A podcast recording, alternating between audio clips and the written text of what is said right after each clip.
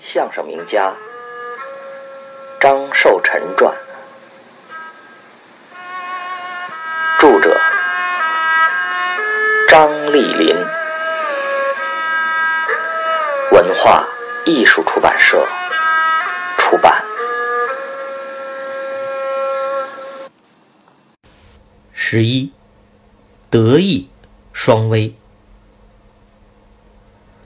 本章节写父亲和同业人交往的几段小故事。通过这几件事，读者可以从中看出他的艺品和人品，同时也可以看出他在同业人之中的威望和威严。一，长幼有序。长幼有序是父亲和同业人之间处理辈分关系的礼仪原则。这一原则泾渭分明，上下有别，没有丝毫的差错和余地。在同业晚辈面前，父亲的形象极有威严。就拿吸烟这类小事为例吧。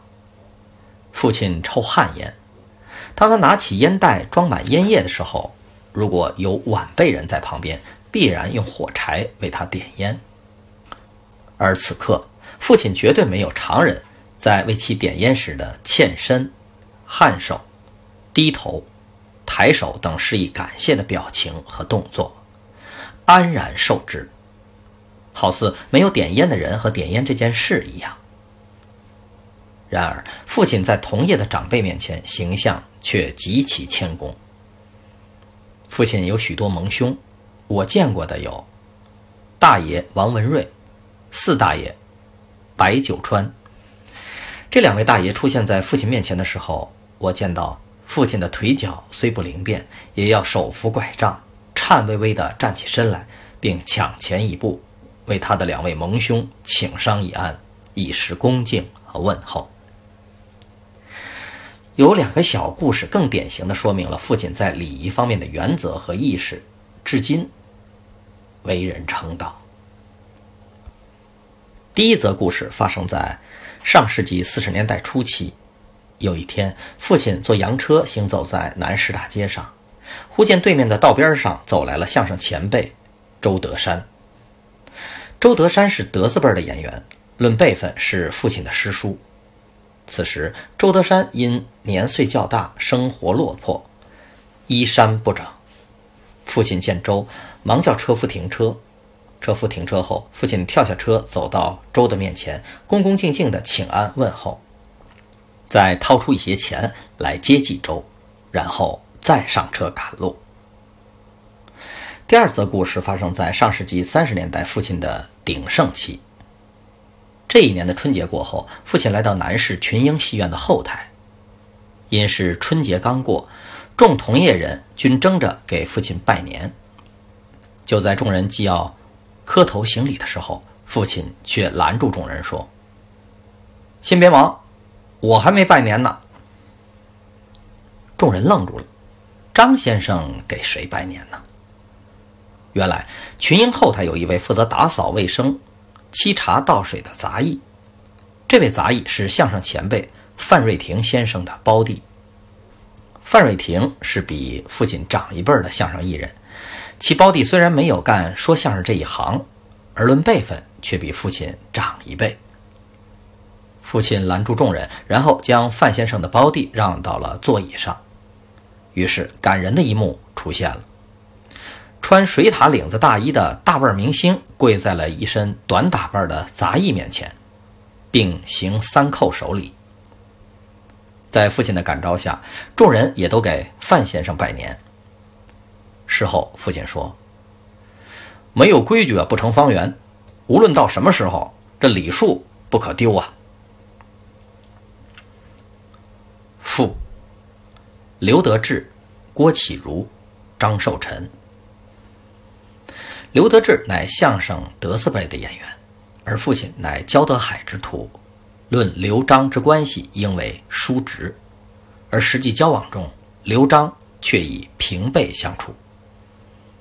辈分之乱源于焦德海的一句话：“刘德志虽师承徐永福，却由焦德海代收。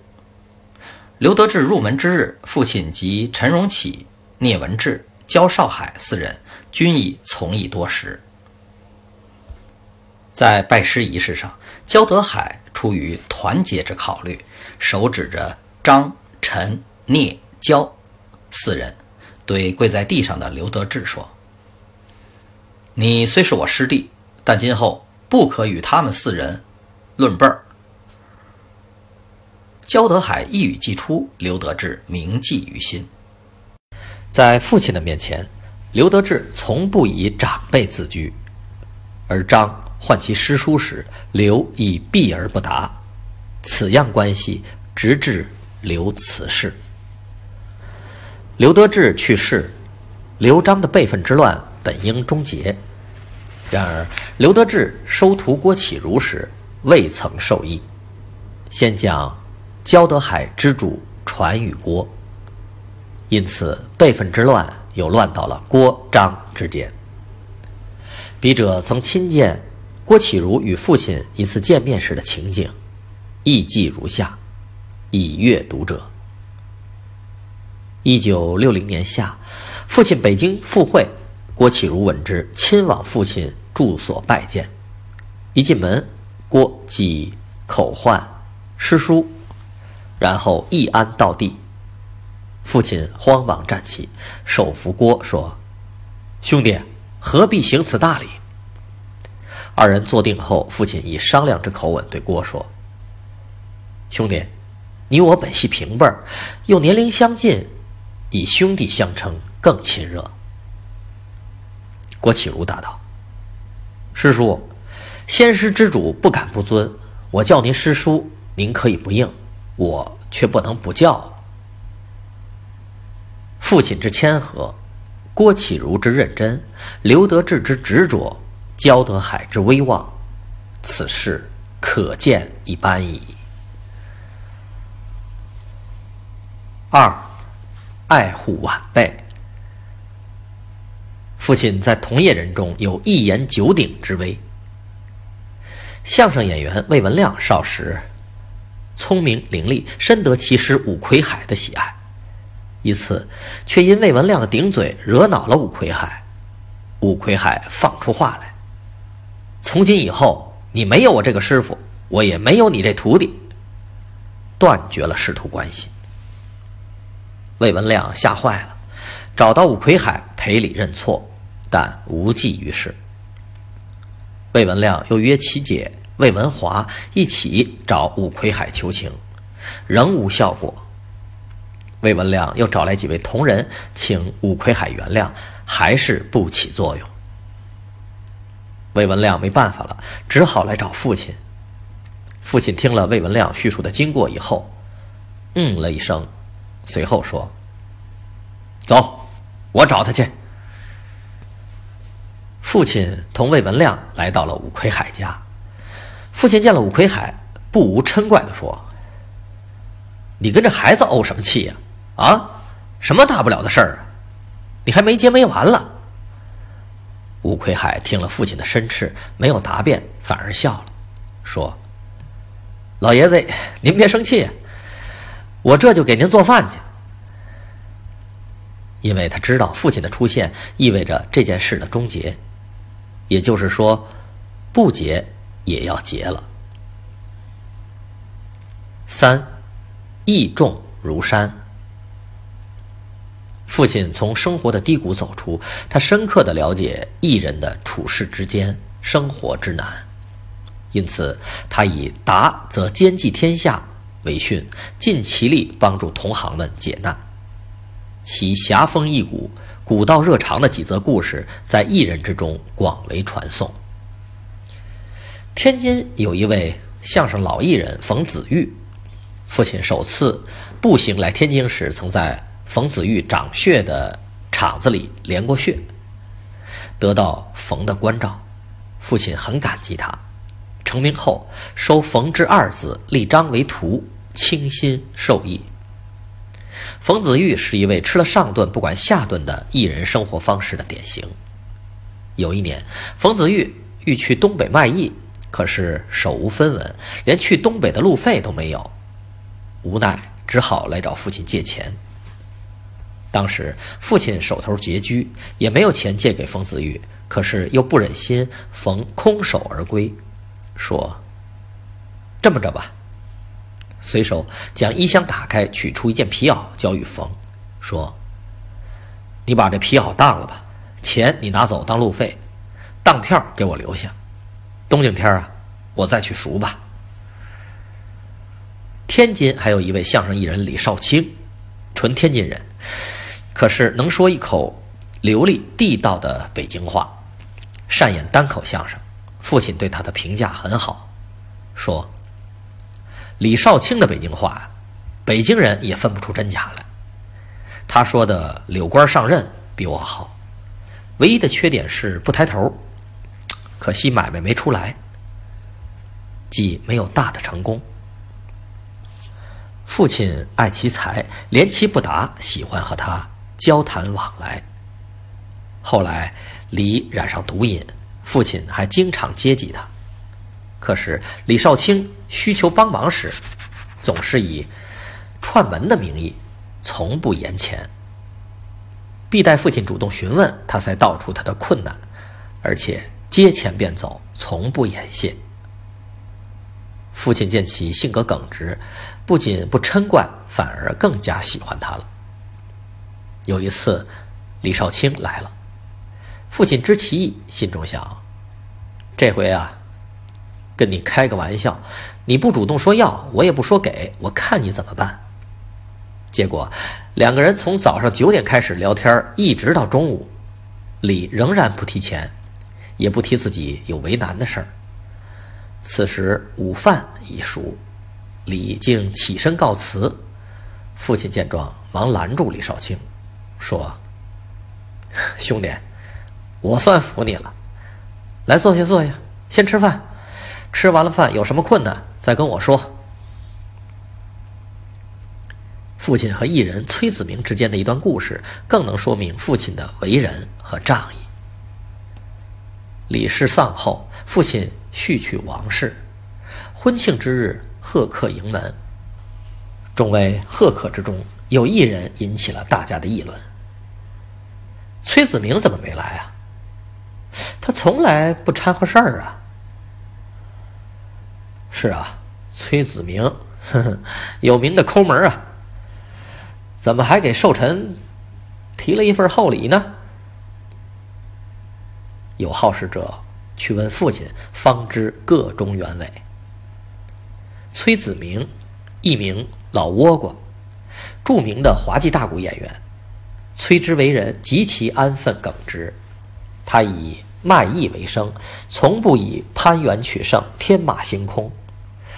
独来独往，自家有事不知会别人，他人有事也不参与，因此在部分艺人中落了个抠门的形象。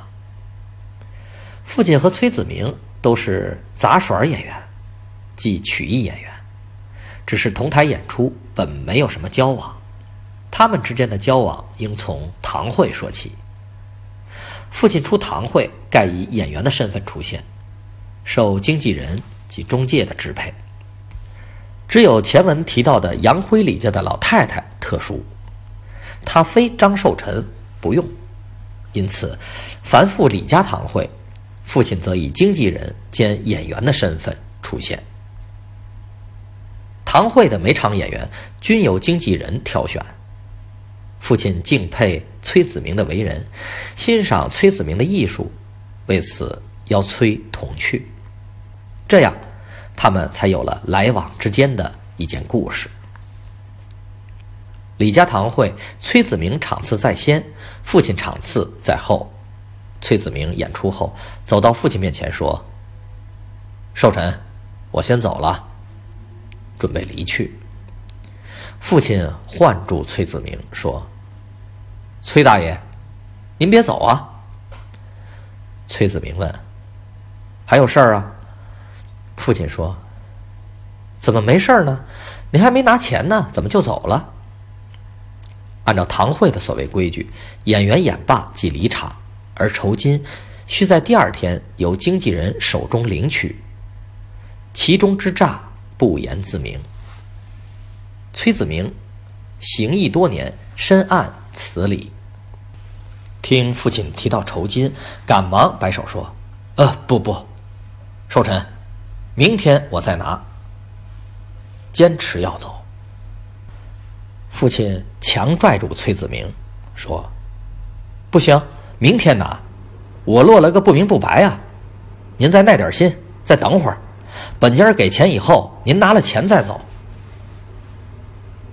待本家把酬金发下了，父亲将崔子明应得的酬金交给他以后，说：“行了，您走吧。”崔子明行义几十载，很难遇到这种情况，感动的不知说什么好。讷讷的说：“这钱都是我的。”父亲笑了：“您凭自己的本事挣的，可不都是您的吗？”呵呵，天晚了。您快回家吧。父亲离开李家已过子夜，他走出李家大门，外面很冷。忽见前面不远处有一黑影晃动，黑影见父亲走出大门，迎了上来。父亲定神细看，原来是崔子明。